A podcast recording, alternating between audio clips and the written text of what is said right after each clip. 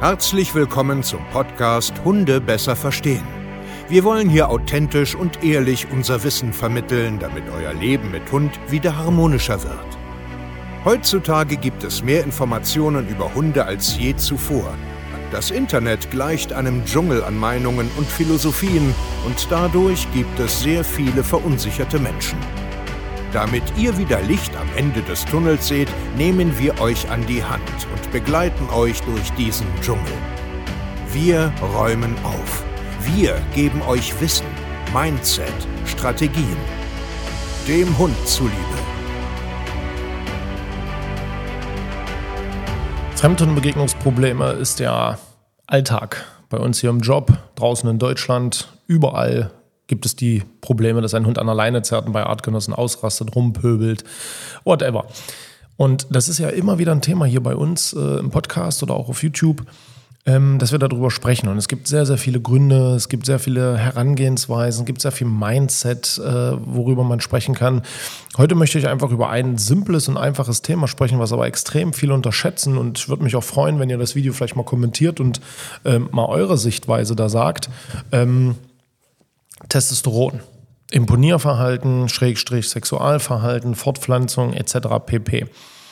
Warum möchte ich darüber sprechen? Weil das halt ein Problem ist und wir darüber reden müssen. Was heißt das jetzt? Wenn du einen Rüden hast, wirst du vielleicht schon ein bisschen wissen, was ich meine. Viele Rüden haben Probleme an alleine in eigenem Territorium gegenüber anderen Rüden. Ganz einfach. Und ähm, sie pöbeln dann rum ab einem gewissen Alter, meistens so in der Pubertät rein, also alles, was nach einem halben Jahr ist, eher so ein Jahr, anderthalb, zwei Jahre, wenn die so richtig im Saft stehen, so richtig wissen, wofür sie gemacht sind, ähm, wenn sie stark im Sexualtrieb auch äh, sich bewegen, weil der Mensch nicht weiß, äh, was das ist. Deswegen gehen wir da jetzt gleich drauf ein wird es dann zum Problem an alleine. Und dann äh, wird rumgepöbelt, wird mit Rüden rumgegiftet und so weiter. Und ich versuche euch mal so ein bisschen zu erklären, ähm, welche Faktoren dazu zählen, dass du das begünstigst und dass du das vielleicht abstellen solltest und was vielleicht eventuelle Lösungen sind. Imponierverhalten ist ganz einfach, das haben wir bei uns auf dem YouTube-Kanal jetzt auch, äh, also auf den Hundetrainer Steve Keier, ein Video äh, dazu, wo ich quasi ähnliche Sachen erzähle, das halt nur ein bisschen mit Videomaterial untermauere. Dass Rüden so oft Imponierverhalten zeigen. Also man sieht das von Weitem schon, alles klar, da kommt wahrscheinlich ein Rüde, der Kopf ist hochgetragen, die Rute kerzen gerade, der bewegt sich wie so ein Gockel in der Hund-Hund-Kommunikation, also im Freilauf mit Kumpels geht er dem Mädels extrem auf den Sack. Also, ne, er will sich halt auch fortpflanzen. Er ist irgendwie immer am Geschlechtsteil. Der gockelt vor den Weibern so rum, reitet auf, schiebt den Kopf so drüber und kommt dadurch oft auch bei kastrierten Rüden oder am Ende auch bei unkastrierten Rüden immer wieder zu Problemen. Also das heißt, soziale Probleme gibt es. Was gibt es da noch so für Probleme? Ähm, ganz einfach zum Beispiel auch diese Unruhe und Nervosität. Ich weiß gar nicht, wie oft das ein Thema ist, dass zum Beispiel, wie beschreibe ich das? Menschen kommen ja zu mir und sagen, äh, ihr Hund ist respektlos. Der hört nicht gut zu, der ist irgendwie dauergestresst. Und oft ist Testosteron halt dran schuld, weil sie halt einfach falsch spazieren gehen. Das heißt, Testosteron macht im Hundekörper auch unheimlich viel Unruhe. Ganz krass ist es dann natürlich, wenn sie nicht mehr alleine bleiben können, wenn sie, äh, wenn läufige Hündin in der Gegend ist, dass die dann jaulen und nicht mehr fressen, äh, Durchfall haben, die Bude vielleicht kaputt machen, überhaupt nicht mehr kommunizieren können draußen, dich durch die Gegend zerren. Kennt ihr diese, diese krassen, impulsartigen Rucks, du gehst mit dem so, es scheint so, als wenn er gerade einigermaßen spazieren geht und auf einmal zerrt er dich volles Brot nach links oder rechts. Ich glaube, Rüdenbesitzer wissen, was ich meine. Und das schafft so viele Probleme. Das sind so viele Dinge, die, die, die den Alltag einfach so schlecht machen. Wir begleiten ja ganz, ganz viele Menschen. Und äh, äh eine Familie hat auch wieder gesagt, oh, es ist so anstrengend, wir wissen überhaupt nicht, was wir machen sollen. Und äh, deswegen muss man darüber reden. Was begünstigt das? Auf jeden Fall die letzten Jahre Corona und Co., dass wir Massen an Hunde haben. Wir haben Massen an Hunde. Und dadurch entsteht dieses biologische Problem, weil es ist ja nichts anderes. Der Rüde oder dein Hund, der macht das ja nicht mit Absicht. Also das ist ja normal, dass der das macht. Der will sich halt fortpflanzen. Dem ist das wichtig. Sexualmotivation ist etwas, was notwendig ist, weil ich will mich fortpflanzen. Und bei Hündinnen ist es so, die sind mal läufig, einmal im Jahr oder zweimal im Jahr. Rüden können halt immer. Und das ist das Problem. Und jetzt müsst ihr euch vorstellen, die Populationsdichte wird immer enger, immer enger, immer enger. Es gibt immer mehr Mädels, es gibt immer mehr Rüden, die immer mehr auf engeren Raum zusammenleben. Das bedeutet, selbst im Dorf hast du das Gefühl, dass jedes Haus einen Hund hat, dann ist da eine läufig, da eine, da eine unkastrierte, da und dann ist der Spaziergang wie so ein Spießrutenlauf. Und dann, dann, dann geht die Spirale immer weiter bergab. Der kann schlecht lernen. Ja, das ist ein Problem bei Rüden. Die können dann schlecht lernen, die können schlecht zuhören. Die wollen dir eigentlich gefallen, können aber nicht, weil sie von innen so getrieben sind. Und das ist ein Riesenproblem und darüber müssen wir reden.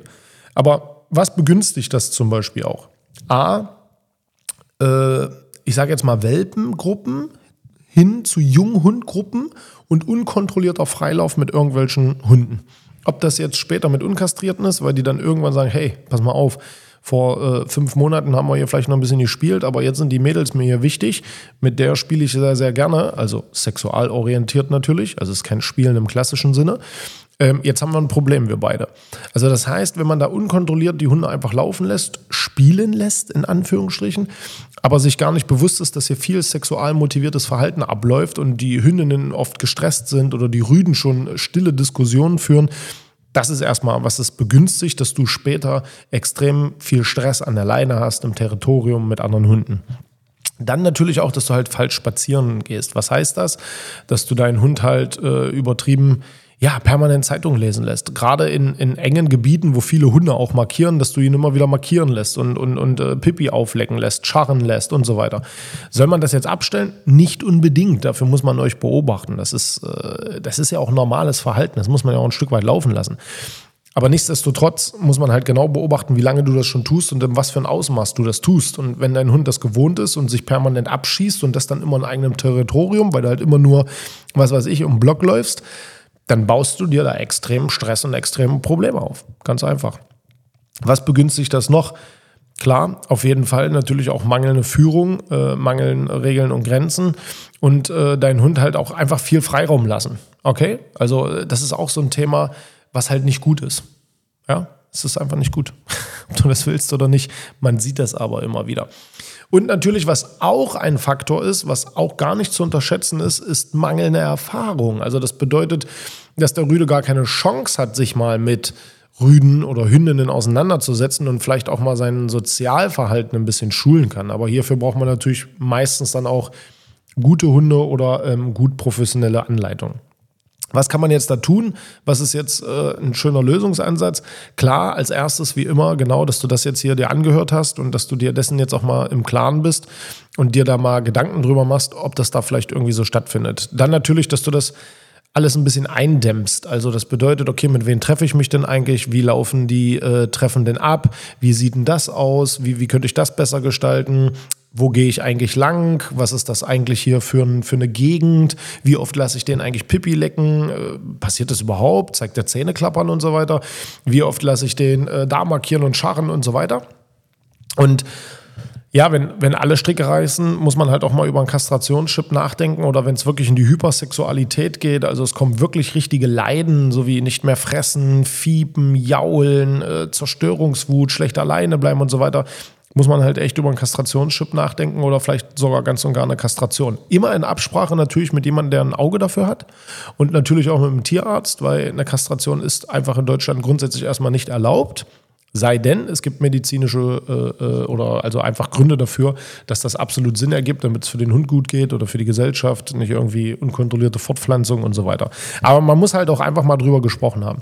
Testosteron ist halt ein Hormon, ja, was abfeuert, was wichtig ist, was den Körper irgendwie kontrolliert, also so, damit du es ein bisschen besser verstehst. Dein Hund leckt Pipi, das geht durch Jakobsche Organ hoch ins Gehirn, talalalala, der ganze Körper bebt, Nebel, Liebe, Herzchen, äh, um das mal so zu verstehen. Und zack, ist er einfach in seiner Welt und äh, dann ist Lernen schwer, dann ist Zuhören schwer, dann sind Kontrahenten schwer zu ertragen, dann sind Mädels sehr, sehr wichtig und das weitet sich über den ganzen Alltag aus. Und das muss dir einfach klar sein. Wir begleiten dich da gerne. www.hundetrainer-tiefkaie.de haben wir ganz, ganz viele. Ja, wir schauen uns das an über Videoanalysen, ob es notwendig ist oder nicht und so weiter und so fort. Hätte ich Bock drauf? Lass mal einen Kommentar da. Siehst du das auch so, dass wir ein Populationsproblem haben, dass Testosteron ein Problem ist oder sagst du, nö, ist kein Problem?